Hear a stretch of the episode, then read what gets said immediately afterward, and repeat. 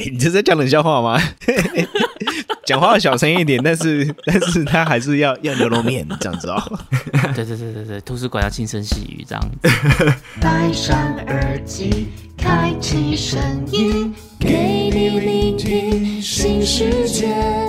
一周听五天，天天新单元，夜夜听不完。Podcast 周一月。Hello，大家好，我们是卡卡城咖啡吧，我是倪晨，我是莫卡，哎，莫卡老板，对，我们今天又来到了我们这个卡卡城咖啡吧，啊，也是我们这一季 Parkes 中医院的最后一个单集了，很像是这样子呢，时间匆匆的就过去了，对啊，是不是又又要来情绪勒索一下了？啊？情绪勒索的部分啊，可以。就是我们上次不是要结束的时候，我们就说，哎，如果大家下一季还想要听到卡城咖啡吧的话，就记得要留言给我们，这样。对啊，最好是留那个你想要听什么主题了啊，能做的我们就会做，啊，不能做的我们就假装没看到，我们就眼睛闭起来。哎呀，这个呃看不懂这样。条规浪规这样子。对啊，现在被听众骂，没有，我们是要说的是，哎，我们能做，我们尽量去找一些题材啊、资料跟大家分享。对啊，因为我们上一集是在聊这个燕麦奶拿铁嘛，对，我觉得这一集其实意外的。颇受好评。对啊，听说有人听了心有戚戚焉吗？是这样形容吗？还是说很有感觉？对啊，就是有听众他有回馈我们，他们他说就是哎，之前在听我们其他单集的时候，感觉有点懵懵懂懂，但在听这一集的时候，感觉百分之九十都是可以吸收的这样子。是是是，就很有感觉，很像你身边发生的事情。哎，比较生活化啦，就是跟我们日常生活的经验比较能结合。是啊是啊，然后也有听众他有说，就是在卡卡城听到了，就是透过研磨度跟呃萃取时间来做调整，看你是想要怎么样的落点去做微调这样子。他说这一点他对他来讲也是蛮受用的。这样吧，看到这个我就觉得说，哦，录节目有一种那种什么成就感，成就感啦还是感动，你知道吗？对对对，就是说，即使我们今天不是那个什么，那那那个那个 YouTuber，对对不对？我们是用声音在传递讯息，哎。那这样子能够帮助到，呃，你是喜欢咖啡的人，然后你有一些学习，对我们来说，我们的录制就没有白费了。对，我觉得最主要是有一个互动的过程啦，就是这个互动过程，其实可能可以对彼此都会有更好的一种感受，这样子。对啊，对啊，所以因为上一集跟上上一集，我觉得听众的这个回应都是比较好的，那我自己就觉得可能这种比较。生活化的主题，其实听众就是也会蛮感兴趣的，所以今天呢，我们就延续这个气势好了，我们继续来聊一个也是很比较生活化的主题，就是我们来聊一下一个咖啡师，就是因为大家我觉得其实普遍可能对于一个咖啡师他的一个。过程啊，一个养成啊，他们的工作内容，大家应该也是都是跟你的日常生活蛮蛮有关联性的。可是你可能又不是那么的熟悉，所以今天呢，我们就邀请到一位曾经的咖啡师来跟我们一起做分享、做互动，这样子。是的。所以今天呢，我们就要特别邀请到我们今天的来宾，他叫做奎哥。待会呢，就我们就会请他来帮我们介绍一下他的一些呃过去在咖啡业相关的一些经历，这样子。那现在就我们就来掌声欢迎我们的今天来宾奎哥。Hello，各位卡卡城咖啡吧的听众朋友，大家好，我是奎哥。那今天非常开心哦，就是由尼城跟穆老板邀请我来这边，就是跟大家分享咖啡这一门艺术是怎么渲染我的。但是我其实。没有刚刚你们两位讲的这么厉害，就是说是一个非常合格的咖啡师。其实我的经验都来自于打工啊，打工比较多。对，木卡老板刚刚是不是有想要讲什么？只是忽然间没想到那个我们今天的来宾啊，通常我会是被人家称木卡老板，他说我是木老板，对不对？哎呦，我们小心我们的木老板，哎，很记仇的哦，是不是要改个艺名？是叫木 老板，你们觉得好不好啊？这样应该是本来是讲木板吧，对不对？对啊，对啊，对啊，原本是叫木板哎，因为那时候是啊，因为叫卡板好像不太对，卡卡板听起来好像有点哎 K K 的这样，好像 K K，然后就叫木板这样子好了。然后没想到这是变木老板，哎，没关系啊，我们还是把焦点拉回到我们的这个来宾，我们的奎哥身上。哎，那。刚刚你有提到说你不是一个那么专业的咖啡师，是透过一些打工的经验是吗？对，因为我之前其实是就是大学的时候哦，先讲一下，就是我大学其实不是在台湾念的，我是在纽西兰念的。哎呦哦，留洋的留洋的海龟海龟海龟没有，不哎是没有，就是刚好那个时间点在纽西兰念书，对。然后因为大学第二年开始的时候，我觉得就是说，嗯，真的应该要找一份工作来付一下我的房租哦哦。所以呢，那个时候就想说啊，有有打工这个念头。那其实纽西兰那个时候网络不算这么的发达，它应该是它那个时间点应该是二零零九年一零年的时候，然后就是呃，它那边其实没有这种，比如说像一零四啊、一一这种人力银行的平台。哦，，真的、哦，纽西兰他们没有这种中介的这种平台，没有那他们怎么找人啊？就是在门口贴那个传统的方法。门口贴 I want you 吗？哦，对，这个有，然后或者是说，就是真的是身体力行，就是一家家问像我我自己，我就是把履历然后印下来，印个十几二十份，然后到我家附近的百货公司，然后进去里面，人家是在发传单，我是在发我的履历，哦对，那我就是可能走进一间店里面，我就直接讲说，哎、你这边有没有职缺啊？那嗯有的话，那我就直接把履历给他，就说哦，如果就是 OK 的话，可以就是在透过履历上面的电话联系我。对，那那个时候就发着发着，就刚好有一间咖啡厅，嗯，嗯、那个那个老板他好像是刚把那一间咖啡厅顶下来，然后那个时候就是因为刚好开学嘛，然后呃他们很需要人力，所以呢他就打电话给我，就说哦那可不可以就是就是去面试？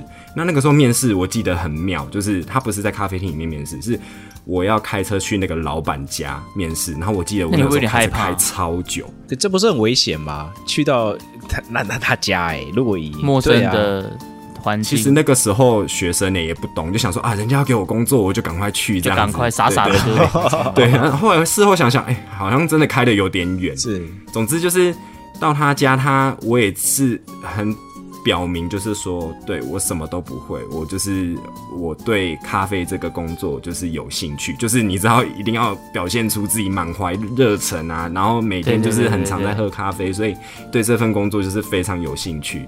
那总之后来可能我的热忱感动了老板，老板就说好，那呃你就从什么时间点开始来上班这样子。哦，就这样就就直接应征上了，对，就是这样。这么的顺畅。对啊，就是觉得那个时候很幸运呐、然后那个咖啡厅啊，我要讲一下，它其实是没有店面的，它是在那个大家想象一下，就是比如说三井奥莱好了，嗯它可能就是百货公司里面有两排哦店面。那我们的咖啡厅刚好是落在就是中中间就是走廊的部分，然后就是有一个区块隔起来，那个就是我们呃每天在上班的地方。嗯嗯嗯，对对那你们会有座位吗？还是都是外带？哦，它刚好分一半一半，就是有一区是我们在就是我们的工作台，然后在就是用食品啊或者是咖啡的地方。那有一区的话就是会有桌椅，那那个就是可以来可以让客人点了咖啡之后，然后在那边就是坐着喝咖啡。是算是你们店家提供的吗？还是算是那个百货公司的公共区？呃，它算是我们店家提供，但是其实有时候你就会看到，就是有有人莫名其妙这边走来走去，对对对，就逛街的人可能就会穿过我们咖啡厅啊，这样子，对，就很常见，对啊。哎、那你这样子，你在那边是做单纯外场的工作吗？还是你是有有实际上接触到吧台的？哦这个就要讲一下，就是我们吧台，其实我们一间咖啡厅里面有分很多很多类的工作。那我一开始我什么都不会嘛，然后也也就很感谢老板让我来这边上班，所以我一开始的时候其实是从比如说洗碗盘啊，然后就是补货这种工作做对，起。好像都是这样子。对啊，一定的。啊，对。然后到后面对呃，就是说我们的品相比较了解了之后呢，呃，老板就跟我说，好，那你就是直接站在柜台那个地方，你就是开始负责点单。对，然后是点单而已吗？还是是可以制作了？呃还不到制作，因为点单哦其实相对来讲就是算是熟悉品相，比补货再高级一点点，就是你你要对品相非常了解，而且嗯嗯嗯，呃，克制化很多啦，就是比如说一杯咖啡，比如说要加糖啊，不加糖，或者是什么呃，就是比如说低低脂牛奶啊这一些的，嗯对，这个都就是啊，他就是美感很多啦。有时候其实要理理解客人的需求，真的是一个功夫。那那我想问，所以你那时候就你那时候有 POS 机的吗？POS 机有啊，有。所以你要点单的时候，就是把你自己练就成一身那种 POS 机神的，就是啊，这个人想要什么就哒哒哒哒哒哒哒哒，超快的，全部点一点。是是是，就是嗯，我我记得人多的时候，因为你知道就会排队，排队的时候你压力就会非常大，所以你几乎就是。呃马上客人来讲完点好，给他桌牌，然后你就送走这个客人了，然后就是换下一个。对，哦，这工作压力其实也蛮大的。其实压力我真的觉得很大，因为尤其就是说，比如说，因为在百货公司里面嘛，所以人都来来去去的，多嗯人人潮真的很多，然后又加上就是呃，因为我我刚刚讲过嘛，我们店是在那个走廊的中间，所以其实你会看到有时候百货公司人潮真的很多的时候，你看到你周围都是人。对，嗯。然后你就会莫名的很有压力，即便那个客人只是那个人只是路过已经过看了你的咖啡厅，对 你都会觉得说哇，人怎么这么多？那这样你站这个收银啊，或是点单各个柜台的工作多久之后，你才可以真的接触到咖啡？哦，我记得我在那一间咖啡厅，其实就是有差不多一年半的经验。那我大概在柜台那边真的是站了大概四个月左右，哦，整整四个月是都碰不到咖啡的。他只碰到呃 POS 机，对，就只有 POS 机，对，顶多顶多就是。顶多就是让我到，比如说到那个我们所谓的副吧台手、嗯吧台副手的这个位置，但是我一直没有碰到那个，你知道，就是打牛奶的那个吧台手的那个工作。你刚刚提到有吧台手跟副吧台手，所以真的在制作咖啡分工还会有几个位置啊？呃，简单来讲，就是我刚刚讲的，呃，我刚刚有讲了两个，一个是就是负责补货的，然后他可能也负责就是食品类、点心类的哦，这一个。那另外一个的话，就是刚刚讲的收银台、柜台的人。对，哦，那我们其实围绕在咖啡机旁边的会有两个最主要的工作，一个就是吧台手，那他就是要负责一直在那边打牛奶。哦，那另外一个就是副吧台手，他要把呃订单，就是刚刚我刚刚讲了柜台的人点单嘛，点单之后呢，我们呃副吧台手那边就会跑出来一张小单子，对那就可以知道说客人他是点的什么东西，所以他就要拿出对应的杯子，比如说他杯子有分很多 size 嘛，可能有小的、中的、大的，那他就要拿出对应的咖啡的咖啡杯，然后呢就是要准备那个 espresso 的那个 shot。对，那也有可能就是客人比较特别，就是点了摩卡，或者是说像焦糖玛奇朵这种的，那要放入就是巧克力酱跟焦糖，那这个也是副吧台手的工作，等于是说他要帮呃吧台手整理这一张订单，对，然后直到就是他把牛奶呃牛奶倒进那个杯子里面，然后这一杯送出去。这个订单才算是，就是这个咖啡的过程才是完整的，就是完成的。这样很像那个什么，你知道中式厨房或西式厨房没有？有分大厨、对掌厨的，跟对，诶二厨，二厨对，或者，是然后还有菜靠菜口对对对，对对对或者是有些人会讲会讲追卡，就跑单的啦。对对对，有有点像这种概念，就是它其实一杯咖啡，它可以分很多的细节，就是它分工可能分至少两到三个人，有时候端咖啡又会是另外一个人。如如果说忙的时候，我们会负责又有一个人，就是专门在端咖啡的，对。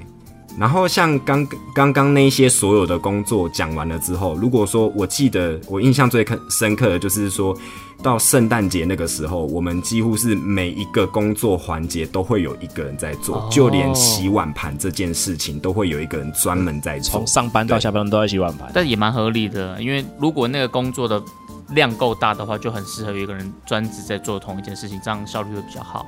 对对，但是我刚刚有一点我是还蛮好奇，就是你有说副吧台手他是要帮忙去制作那个 shot 的，所以我一直以为去填压那个呃意式的那个咖啡粉去填压怎么填压那个不是一个很很很有技巧性的位置吗？所以反而不是是吧台手去做这件事情。哦，因为其实我们讲整个咖啡的过程来讲的话，打牛奶这件事情其实是呃算是很花时间的，因为它等于是牛奶刚从冰箱拿出来的时候，它一定是就是冰的，就是可能是接近。接近呃零度的这种，那你把它倒到就是钢杯里面，然后让它加热的那个过程当中，因为我们不太可能把蒸汽就是一直开到最大，这样的话嗯。可能牛奶会就是起很多泡泡，嗯。所以它一定是就是有一个过程，那这个过程就是会需要花比较长的时间，所以如果说假设真的很忙的时候，其实会需要一个副吧台手来做这这件事情。还有就是副吧台手其实要思路非常清晰，因为他要整理这一一杯咖啡，它到底是什么，就是他要帮吧台手先做好这些前置作业。所以那压粉那个是副吧台手做。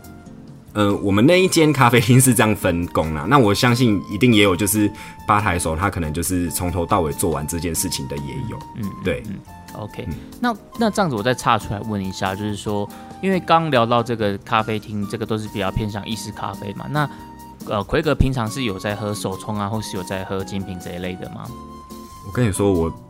超级门外汉，我我只会就是觉得说哇这杯手冲好好喝哦，但是我不会就是说哎它它是哪边来的？对，因为对我来讲，我对咖啡的认知就是比较诶，应该是说一开始接触咖啡的时候就已经有牛奶的成分在里面的，对，所以对对一那个手冲咖啡来讲的话，我真的就是比较没有那么熟，OK，对，但是我会我会。呃，知道就是说，哦，这杯咖啡很好喝，然后这个是手冲的这样子。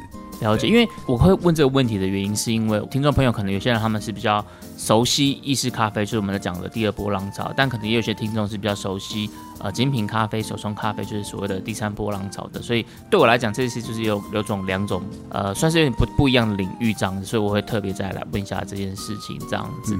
那没关系，我们就回聊回来，就是意识这一块好了。所以你在那边这样工作下来，到后来你是有成为一位吧台手或是副吧台手的？哦，有啊，就是经过我的师傅哦，我师傅是那个一个纽西兰人，就是一个 Kiwi，然后他那个时候教我的时候，其实呃方法也很特别。然后我也有曾经在台湾的咖啡店看过人家这样，真的吗？是做什么？他就是教我，就是说把白开水。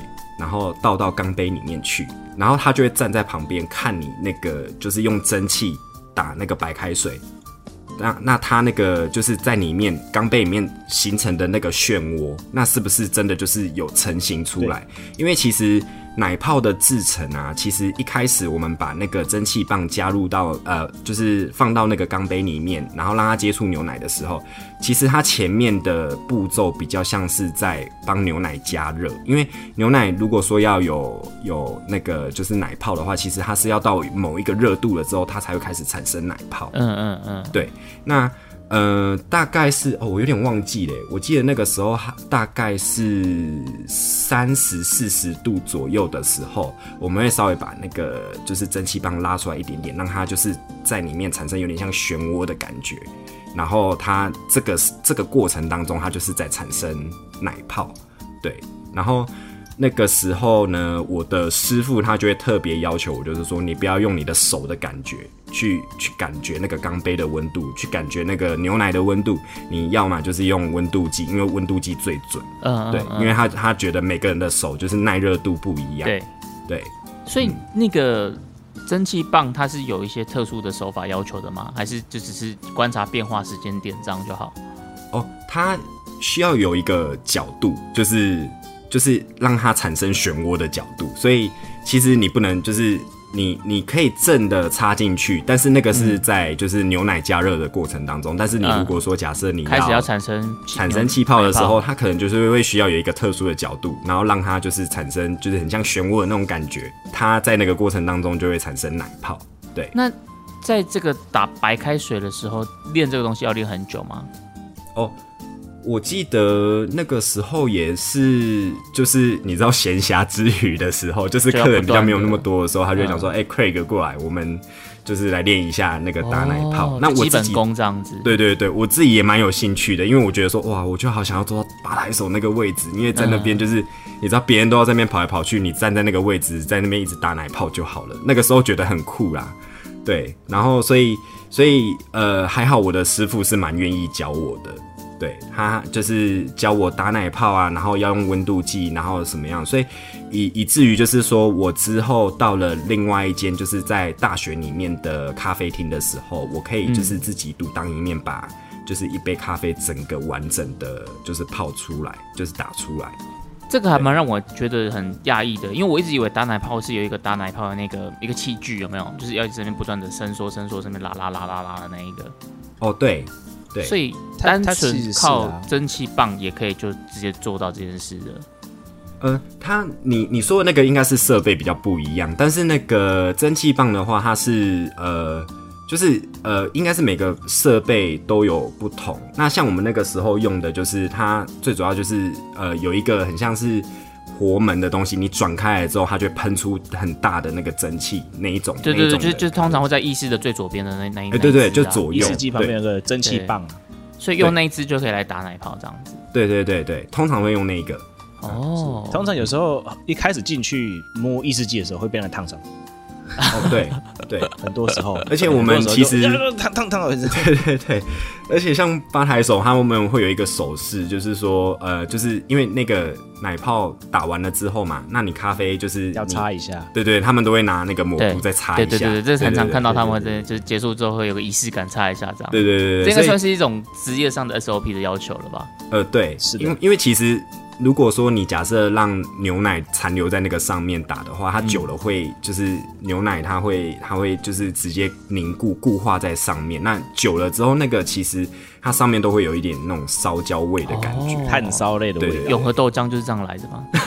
对，没错，那个就有点像是说你把你把牛奶一直打打到就是你知道很热的时候，那那杯牛奶就是其实那个咖啡喝起来就是觉得说，哎、怎么会味道？焦味焦味，对对对，焦味焦味的感觉。讲到很热，我就想起了一个笑话，什么笑话？就是因为之前贵格是站吧台，对不对？那因为其实站吧台会遇到非常非常多神奇的客人，嘿，可能会有会有一些很可怕的要求，很很你你会觉得哦，这是什么要求？没听过要求这样子嘛？因为有时候是客制化的嘛，对不对？像我一个朋友他们站吧台的时候，就有一个就有一个姐姐，她就说我我要拿铁，奶泡请帮我打到九十三度，他傻眼，我说啊九十三度，然后然后他就想说，看九十三度是能打吗？这样，因为因为其实通通常如果在打奶泡，你就知道九十三是没办法做的这件事情。然后呢，他就打一个很高的温度给他。嗯，神奇的事情来了，他拿温度计出来量，没有他没有拿温度计出来量，他就是直接像贵哥讲的一样，没有？直接跟他说这个不够热，然后然后重做，这样哎、在那边在那边闹哎、那那怎么办？就 再重做一杯给他。见到奥克了这样子，就就就遇到奥克了，就遇到奥克，所以呢、嗯之后呢，就是请另外一位呢常常帮他打奶泡的那个人去来帮他处理这件事情。等一下，我想问一下，奶泡会有温度这件事吗？会啊会啊，它要九十三度的奶泡是怎样？它这怎么那个啊？其实到九十几度的时候，那个咖那个牛奶其实是会比较不好喝，而且就是正常人的话，应该是会把它放到就是一个你知道可以服用的温度才会喝下去。我就想说这件事是是它的逻辑是什么？对，这个还蛮奇妙，因为我们有时候也会遇到客人，就是说，哦，那我们希望我们的咖啡是热一点的。对，那我们如果说假设正常你在不备注任何，就是你的你的咖啡不备注任何特别需求的情况下，我们是会把那个温度控制在六十到六十五度对啊，理论上都是这个温度。对对对就是比较比较适口的温度这样子。对，因为在往上打就会就会变质。啊，对，会有变质的问题。对啊，你们刚刚讲这个温度的笑话，我也有想到一个，哦，就是你们没有喝过八十五度 C 的咖啡？有啊，嗯、比较少。那你们有吃过八十五度 C 的蛋糕吗？诶、有，呃，它它有点烫。你是在讲这个？对对对，你被破梗，诶、我还认真回答你耶。就被破梗了这样子。我今天也才看到啦。对对对对对。好了，不好意思，我刚刚这个被破梗的笑话就这边告一段落了。那你刚刚有聊到说你还有换不同的咖啡厅，是不是？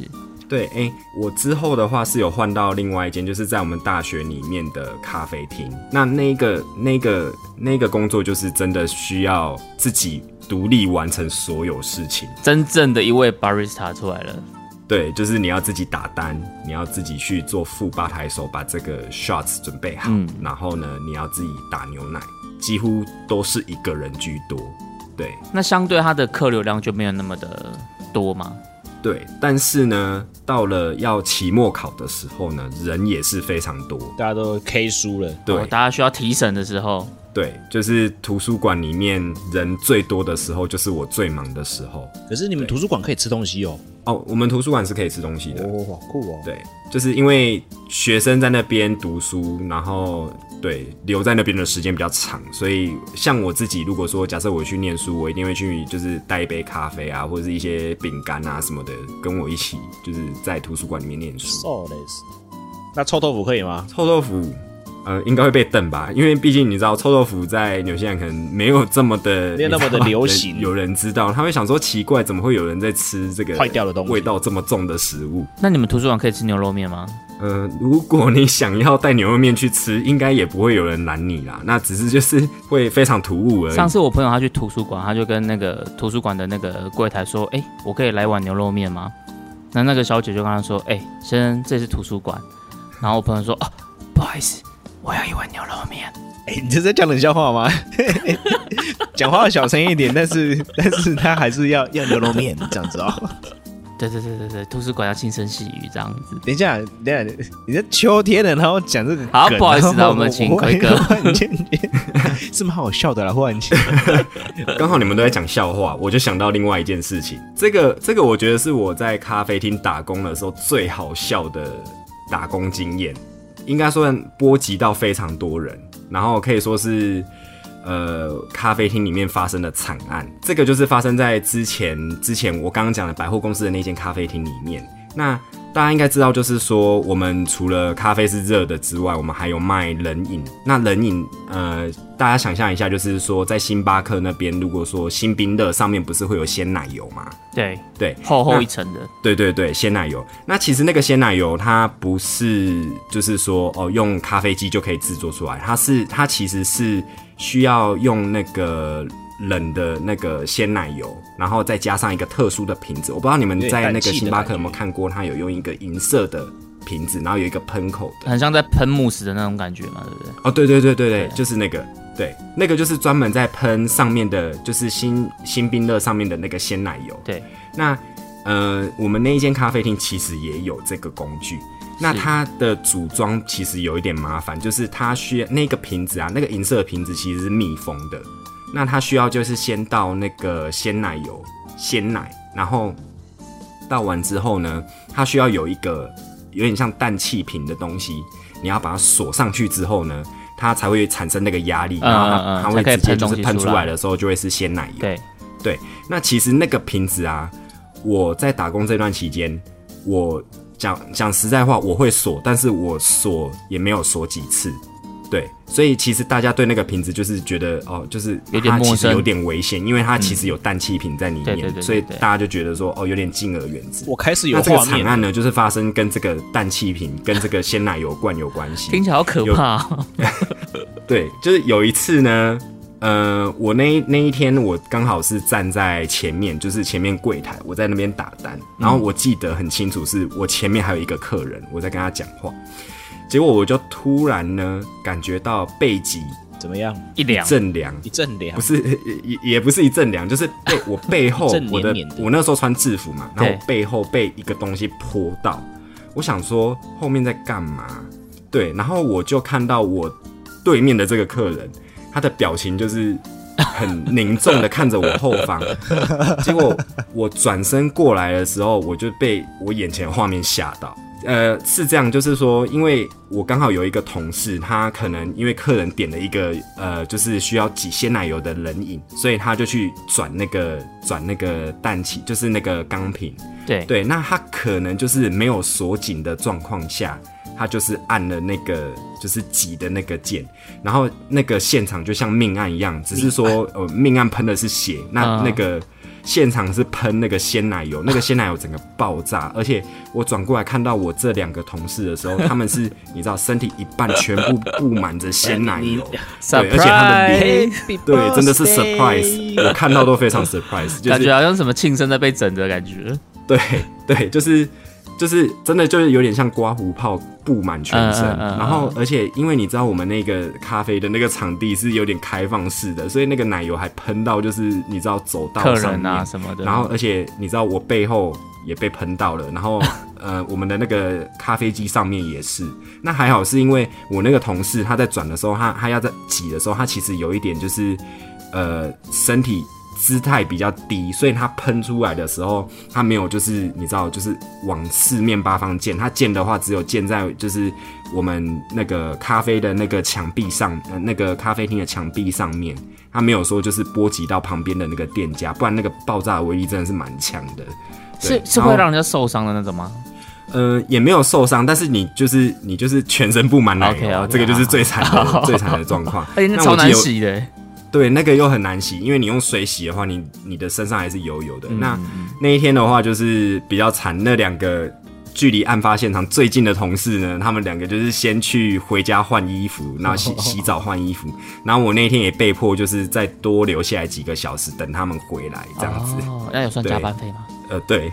对，但是这这真的是蛮有趣的经验呐，就是真的我第一次看到，而且我记得印象中就是那一次啊，爆炸开来的时候，其实是有喷到我们其中一个客人，但那客人他其实你知道他是大笑大过于就是 对大笑大过于生气，他就是觉得说这两个人真的好惨哦，对，但是他喷到他就觉得啊没关系是 OK 这样子，对，就是就是他他就默默的就走掉了，所以。还好也没有客诉，对，还好他不是那个要九十三度奶泡的客，所以那天是愚人节嘛，今天愚人节快乐，这个真的是蛮好笑的经验。对啊，我觉得其实，在咖啡厅或在餐饮业工作，其实很常就遇到这种，就是你你可能忙到就是你根本就是整个人要忙翻掉，那偶尔也会遇到一些就是你根本意想不到这些状况，可是其实事后回想都会觉得是一个蛮有趣或是一个。呃，蛮特别的一个职场经验，这样子。嗯，真的。那像奎哥，你这样做一个咖啡师这么久了，那其实我相信比较常听我们前面几集的人，应该也都听我们介绍过。可是可能有些听众他还没有那么熟悉的话，你可以帮我们简单的介绍一下，哎，意式咖啡它有哪些品相嘛？然后他们的做法上面有什么不一样？哦，好，那我先讲一下，就是据我就是那个时候打工的经验，那免责声明一下，是不是？对对，免责声明一下，因为真的跟台湾的非常不一样。哦，真的。对，因为台湾你看大家都知道，就比如说路易莎或星巴克，那他们的呃意式咖啡种类可能就是呃有拿铁或者是那个卡布奇诺这种的。对，那我那个时候在纽西兰的时候呢，它其实还有一种是大家。很常都会点的叫做 flat white 啊，就是富列白。现在星巴克也有，哎，星巴克有没有？我不太确定。但是有星巴克叫富列白。OK，好，那呃 flat white 就是呃在那边的定义好像是说它的呃咖啡 shots 好像会比较多一点点，对。但是好像每一家的呃 recipe 都不太一样，对。那这个就是各家去定义。那我先讲一下，就是说种类来讲的话，就是有 flat white，然后还有 latte，嗯，然后再来就是 cappuccino。我觉得声音好好听哦，耳朵又要舒服一波了。谢谢谢谢。那如果说假设你要不加牛奶的话，那呃就会有很常有人点的美式 americano，或者是或者是甚至连水都不加，就是要喝很浓的那种，就是直接点 espresso。对，然后像有时候。也有人就觉得说啊，一一个 shots 不够，要两个的话，那他们就可能会点到 double 的 espresso。对，哈，那再就是会喜欢喝甜的人的话，他们可能会点 mocha 或者是就是那个焦糖玛奇朵这两种。那 mocha 的话，可能就是加呃巧克力酱，然后呃那个焦糖玛奇朵的话，它就是会加就是焦糖，然后焦糖玛奇朵本身其实它的咖啡。呃，含量是比较少的，对，就是比较甜的咖啡。我个人就是都是会点焦糖玛奇朵的那一位。对我以前也蛮爱喝的，但是我会起，我会就是我自己在做的时候，我会希望把那个就是咖啡 shots 再加多一点点。那我觉得那个味道会比较好喝。对，那你可以讲一下焦糖玛奇朵的英文吗？呃，macchiato 吧，我记得是。对，它是意大利文吗？还是？我不太确定，我甚至不觉得我自己刚刚是念对的。对，我记得叫马奇亚丑吧。但是你讲英文就觉得很好听哦。真的吗？谢谢谢谢。我也很久没讲。下面讲 latte，有没有卡卡的 latte？有没有有没有他 他讲就不一样。我我卡卡城吗？卡卡城卡卡的合理啦。有一种呛，你知道吗？那种那种有吗？有吗？谢谢谢谢。哎，那像刚刚我讲到像 f r e e white 啊，或是 latte 这些都是加到奶嘛？那他们的 recipe 上会有什么不一样吗？哦。它这三种咖啡的种类，就是呃，它其实呃差别在于它的奶泡的量。那比如说像 cappuccino，它就是奶泡一定会非常的多，它可能一杯咖啡里面可能有呃四分之三都会是奶泡，喝起来就比较绵密这样子。对，就会比较绵密。然后那个 latte 的话，它会就是可能就是一半左右。那 flat white 就是再少一点点，就是比 latte 再少一点点。就是 flat white 我会打比较少的奶泡，所以它会牛奶的成分会比较多，热牛奶的成分会比较多。所以简单来讲，就是他们的 shot 都是一杯 shot，但是它可能差别的比例在于牛奶跟奶泡的这个比例的差别。对，没错。所以那个时候，我的师傅在教我的时候，他就是说，你一杯咖啡打好了，他有时候会抽查我的咖啡。那怎么抽查法呢？他就是把那杯咖啡拿起来。你如果说今天做的是一杯 cappuccino，你拿起来就是很轻，它就是因为它里面都是奶泡。那如果是 latte 的话，就是它大概就是会有一个固定的重量，因为里面就是有半杯的牛奶。我说他抽查只要拿起来，他这样他就知道了。他拿起来他就知道了，就是嗯，你这杯哦嗯奶泡打太多了，你这杯奶泡有点少，他只要拿起来他就知道了。这让我想到我们上一集我们在讲这个植物奶咖啡调饮，然后我们不是有一有一款是那个开架式的，就是那个燕麦奶哦 cappuccino，特耶，对奥特耶。然后我其实一直很纳闷，就是它到底哪里 cappuccino？它为什么不要叫燕麦奶拿铁就好？